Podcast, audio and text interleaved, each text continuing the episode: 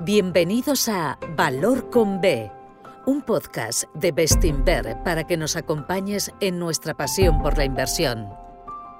Bestinver es la gestora independiente de fondos de inversión y pensiones con más de 30 años de experiencia, perteneciente al grupo Acciona. Hoy vamos a contar la historia de una empresa que tenía que haber desaparecido hace 50 o 60 años, al igual que todas las compañías de su sector. Sin embargo, nuestra protagonista, lejos de quebrar, hoy es una de las mayores empresas del mundo y desde mediados de los años 60 sus acciones se han apreciado a una tasa compuesta anual del 19,8%, que es el doble de la apreciación que ha tenido el Standard Poor's en el mismo periodo. En 2022 reportó ingresos por encima de los 300.000 millones de dólares, un capital de 472.000 millones y da trabajo a cerca de 400.000 personas por todo el mundo. Su CEO se llama Warren Edward Buffett. El nombre de la compañía es Berkshire Hathaway y en Bestinver somos orgullosos accionistas porque forma parte de las carteras de Bestinver Internacional y Bestinver Norteamérica. Hola a todos, mi nombre es Pepe Díaz y me acompaña mi compañera Marta Vila. ¿Qué tal Marta? ¿Cómo estás? Muy bien, Pepe. ¿Tú qué tal? Bien, también. La historia de Berkshire Hathaway habla de, de, una forma de pensar, una forma de pensar centrada, te diría incluso que obsesionada, en la generación de valor para los accionistas a través del uso del capital realizado por Warren Buffett desde hace más de seis décadas. Para ello, vamos a usar un libro que creo que está muy infravalorado, como no podía ser de otra forma, como en un episodio como el de hoy, su título es Capital Allocation, escrito por Jacob McDonough y publicado por él mismo en 2020. Digo que es un libro muy infravalorado porque, a pesar de la calidad de su contenido, no ha recibido ninguna atención por parte de, de, nadie. No, de hecho le he preguntado entre mis amigos y compañeros más freaks y ninguno ha oído hablar de este libro, así que hoy traemos un pequeño tesoro desconocido incluso para los lectores más especializados. Se han escrito muchos libros sobre Berkshire Hathaway, pero la mayoría se centra en las inversiones financieras de Warren Buffett, en su faceta como inversor. Este libro, sin embargo, se centra en su faceta como empresario. Ambas están relacionadas porque persiguen el mismo objetivo, que es generar valor. Pero empresarios e inversores siguen caminos diferentes para alcanzarlos. El Warren inversor sigue la lógica de la inversión en valor centrada en comprar negocios por menos de lo que valen, mientras que el Warren empresario sigue la lógica de la asignación de capital, que consiste en emplear los recursos de la empresa para maximizar los retornos de sus propietarios.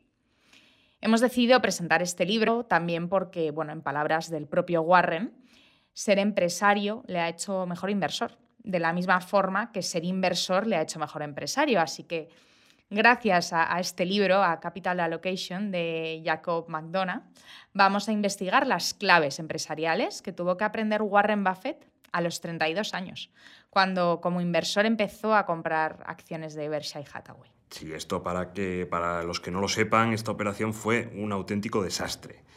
De hecho, eh, Warren ha mantenido intacto el nombre de la compañía como él mismo ha explicado varias veces, para no olvidar el tremendo error que cometió comprando acciones de Berkshire.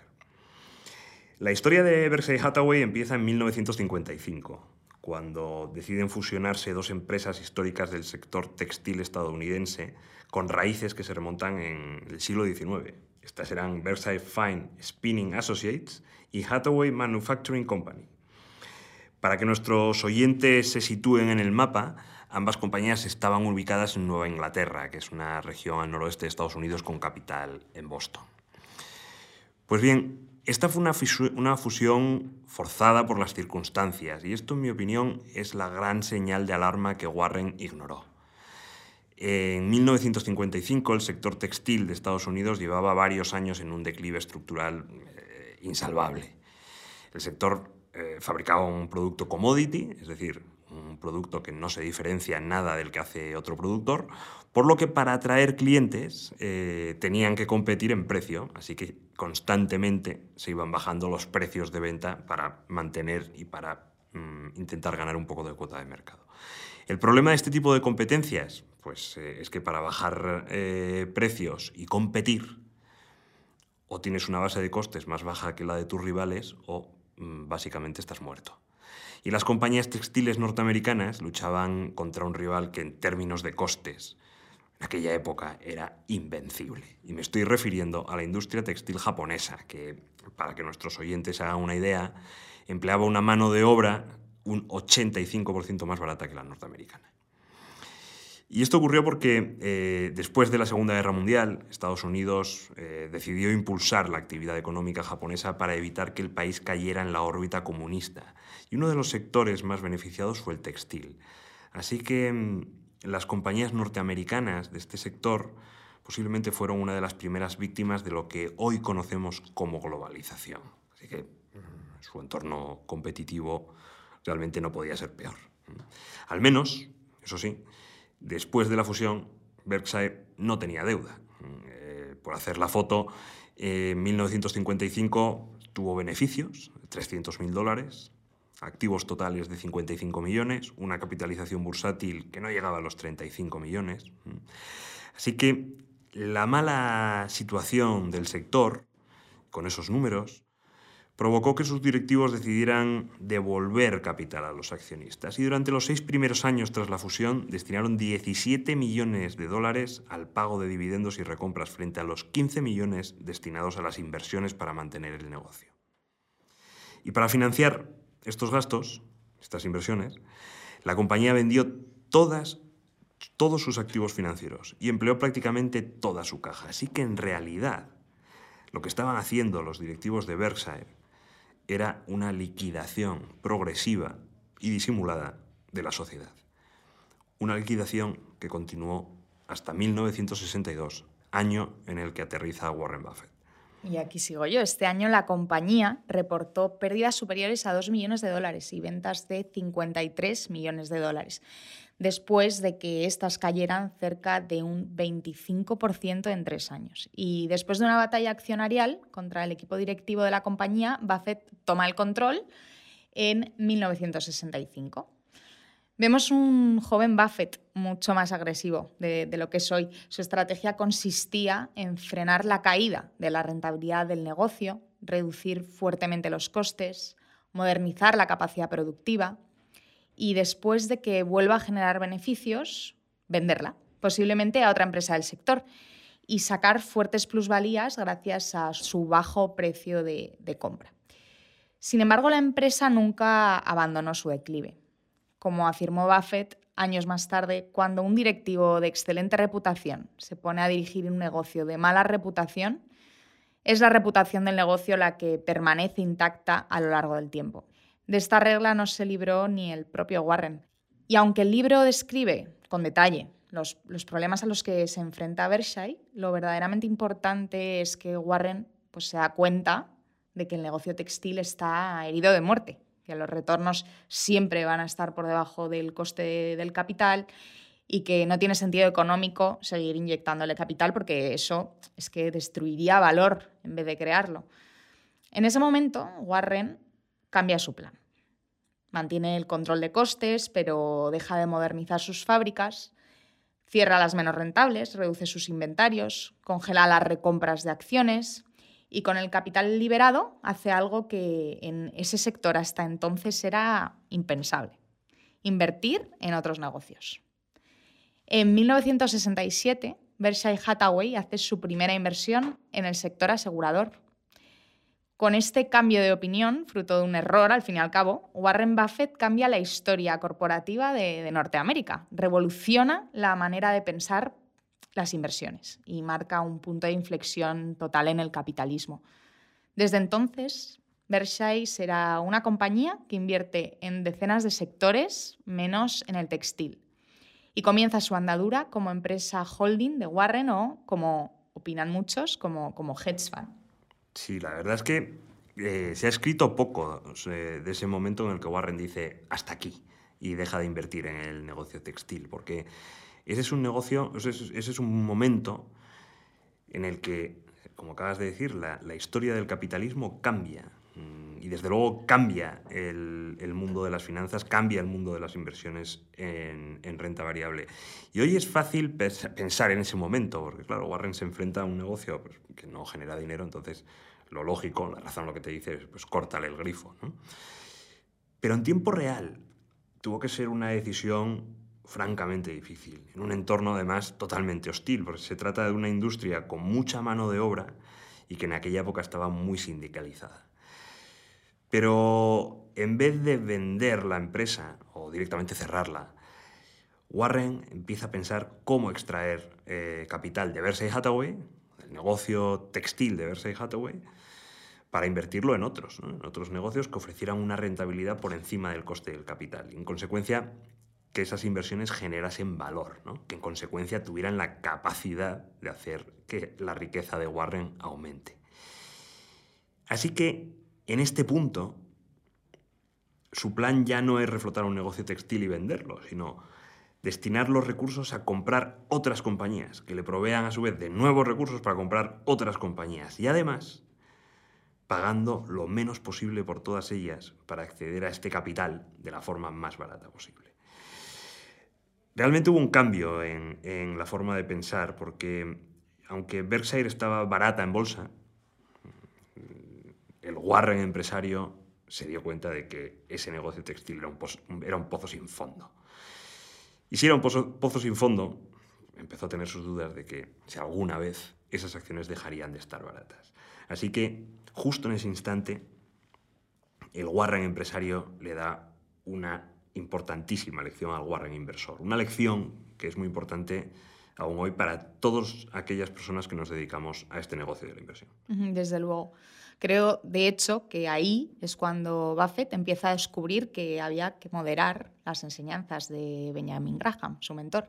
¿Tú qué opinas? Parece que ya no le vale comprar cualquier negocio siempre que esté muy barato, sino que, prefiere pues bueno, pues comprar negocios mejores, aunque no estén tan baratos. Sí, posiblemente fue, ese fue el momento. ¿no? Hombre, el cambio definitivo ocurre años después, cuando Warren conoce a Charlie Munger, pero seguro que el primer paso en esa transformación de, los principios más grahamianos que seguía, pues ocurrió en esa época, ¿no? porque desde entonces siempre ha seguido insistiendo en la importancia de comprar barato, eso siempre, pero su forma de pensar pasa a estar dominada casi por completo por los principios empresariales, una forma de pensar como empresario. Y estos, más que en los principios de la inversión en valor de Graham, están más asentados en los principios de la asignación del capital, los principios eh, empresariales que Warren, a través de, de Versailles Hathaway, eh, aplicado a todas las inversiones que ha hecho y que representan realmente el corazón de su estrategia. Sí, el primero de ellos ya lo señalamos, que es invertir únicamente en algo que genere una rentabilidad que esté por encima del coste de capital. Puede ser proyectos, empresas, eh, cualquier activo, ¿no? Ese es el principio más importante de la asignación de capital. Sí, con una particularidad, diría, porque mm, eh, Buffett quería empresas que produjeran recursos para invertirlos en otras empresas. Y eso se consigue, eh, como has dicho, cuando la rentabilidad eh, de la inversión supera el coste del capital. Pero también es necesario que esa generación de recursos sea más o menos predecible, sea más o menos recurrente. Y esto crea en Buffett una nueva obsesión que desde luego no tenía antes de entrar en Versailles Hathaway. Y esta obsesión es comprar empresas que tengan algún tipo de ventaja competitiva. En aquellos eh, años, eh, Buffett se centró en dos tipos de ventajas competitivas que a día de hoy siguen estando presentes en muchas de las compañías cotizadas. La primera fue la ventaja en costes, es decir, empresas que podían producir lo mismo que sus competidores, pero a un coste más bajo. Y esto les permitía competir en precio, pero manteniendo el margen, protegiendo su rentabilidad. Y la segunda ventaja era eh, buscar empresas que tuvieran ventajas en eficiencias, es decir, empresas que podían producir lo mismo que sus competidores, pero con unas inversiones mucho menores. Y de esta forma, estas empresas podían mantener los mismos precios de venta que sus competidores, pero extrayendo muchísimos más recursos, mucho más recursos que cualquiera de ellos. De hecho, invertir en compañías que demandan poco capital para mantener el negocio y que exigen pocas inversiones para crecer no solo es uno de los pilares de la asignación del capital de Buffett aplicado a las inversiones, sino que es uno de los principios más importantes presentes en nuestras carteras. Hemos insistido mucho en, este podcast sobre asignación de capital. Por ejemplo, que en nuestros cálculos de la rentabilidad del negocio no solo tenemos en cuenta los beneficios que producen, sino también la cantidad de dinero que de esos beneficios hay que reinvertir en la empresa para sostener su negocio. Y cuando invertimos en una compañía rentable que demanda poca reinversión, se producen dos efectos muy positivos. Primero, como ya hemos dicho, la empresa es capaz de generar mucho capital libre que puede invertir para seguir creciendo o emplear para remunerar a los accionistas. Pero en segundo lugar, y tan importante como el anterior, este tipo de negocios no hace falta que recurran al endeudamiento. Tienen balances saneados, que casi garantizan la supervivencia de la empresa ante cualquier recesión o crisis. Y al mismo tiempo le dan pólvora seca para emplear en, condiciones ultraventajosas que, que, bueno, pues siempre surgen en cualquier recesión o, crisis. Dicho de otra forma, son empresas que superan las crisis y que salen de ellas más fuertes. Sí, me gustaría añadir un detalle más sobre la deuda que eh, muchas veces pasa desapercibido. Decir que un negocio eh, tiene deuda es lo mismo que decir que un negocio tiene obligaciones. Obligaciones que se traducen en pagar los intereses periódicos y hacer frente a los vencimientos según el calendario de pago. Y estas obligaciones tienen prioridad sobre cualquier otra actividad, porque si no se cumplen, la empresa directamente quiebra. Así que antes de invertir, antes de aprovechar esa pólvora seca ante una oportunidad que decías, por buena que sea esta oportunidad, por buena que sea la inversión potencial, las compañías tienen que repagar eh, sus deudas. ¿Y esto por qué es importante? ¿Qué quiere decir esto? Pues que las empresas endeudadas, si lo afrontamos desde este punto de vista, pierden opcionalidad. Y cuando una empresa tiene menos opcionalidad, necesariamente vale menos. Por eso, por eso Buffett, al igual que nosotros también en Bestinver, siempre trata de mantener sus empresas poco endeudadas y en consecuencia que su opcionalidad sea siempre máxima. También hay que tener en cuenta que, Warren es un genio. Eh, su ventaja competitiva eh, realmente es, su genialidad. Así que él lo que quiere es opcionalidad, él lo que quiere es libertad para usar su talento a la hora de, administrar recursos sin tener ningún límite. Un talento que, mm, según ha reconocido siempre, ha sido impulsado claramente por los directivos de los negocios que ha ido adquiriendo a lo largo de su carrera. Eh, bueno, de hecho, es uno de los detalles que siempre me ha llamado más la atención de las cartas anuales de Berkshire. A sus accionistas eh, les comenta Em, bueno, pues eh, habla sobre los directivos ¿no? de sus participadas. Muchos de ellos son los antiguos propietarios que le vendieron el negocio al propio Warren y que ahora son sus empleados y socios, porque bueno, muchos conservan un porcentaje pequeño de la participación en la empresa. Los directivos de las empresas del, grupo Berkshire son personas honestas, inteligentes, alineadas con los intereses de los accionistas y centradas en la generación de valor a largo plazo. Así, así los define su CEO. Y, esas son las características que nosotros también queremos ver en, los directivos de las empresas en las que invierten nuestros fondos, la verdad. Claro, claro, porque es que las decisiones de estas personas al final son lo que mueve los negocios. ¿no? Mm, muchas veces analizamos los movimientos estratégicos que hace una compañía y nos preguntamos, ¿para qué ha hecho esto? ¿Qué ganan con este movimiento? ¿Por qué es mejor la compañía después de esta decisión? Y muchas veces no encontramos un motivo racional. Y eso nos hace pensar que la probabilidad de perder dinero pues, ha aumentado, nos hace desconfiar de, de esas personas, nos hace desconfiar de esos proyectos. Pero en otros casos, hablamos con los directivos y gracias a ellos gracias a su ayuda, descubrimos buenas oportunidades. Mm, eh, nos dicen que están entrando en un nicho sin competencia, un nicho en el que son los máximos expertos mundiales, donde pueden diferenciar al máximo su producto eh, de tal forma que pueden conseguir poder de fijación de precios, entonces ya pues la cosa cambia. ¿no? tú mismo has, sugerido por qué es tan importante para una empresa eh, tener ese poder de fijación de precios. Sí, bueno, pues porque es una forma de, crecer, ¿no? Sin tener que invertir ni un, ni un euro. Exacto. Adicional, claro. Eh, claro, eh, ¿cómo funciona esto? O sea, la empresa, una empresa que tiene poder de fijación de precios pues puede vender el mismo número de unidades, ¿vale? Así que no necesita invertir en más capacidad, tener más capacidad productiva pero sus ventas totales suben porque los precios unitarios, los precios de venta de cada uno de sus productos, son cada vez mayores. La compañía los va aumentando. Así que desde ese punto de vista podemos decir que el, poder de fijación de precios aporta un crecimiento eh, gratuito. Si por gratuito eh, podemos entender haber llenado de valor el producto gracias a inversiones en I+D, a una cultura innovadora, a una visión también corporativa de los directivos, pero son eh, inversiones mucho más escalables que la de un, lineal más en una cadena de producción y por tanto también eh, son inversiones que se vuelven infinitamente más rentables. Y como hemos dicho varias veces el año pasado, en un entorno inflacionista, el poder de fijación de precios es importantísimo. Es importantísimo porque en un entorno de inflación, subir precios protege tus márgenes. Pero si además tienes un negocio que demanda poca inversión, no tienes que comprar maquinaria nueva en un momento como 2022, en el que los precios de la maquinaria nueva pues, estaban disparados.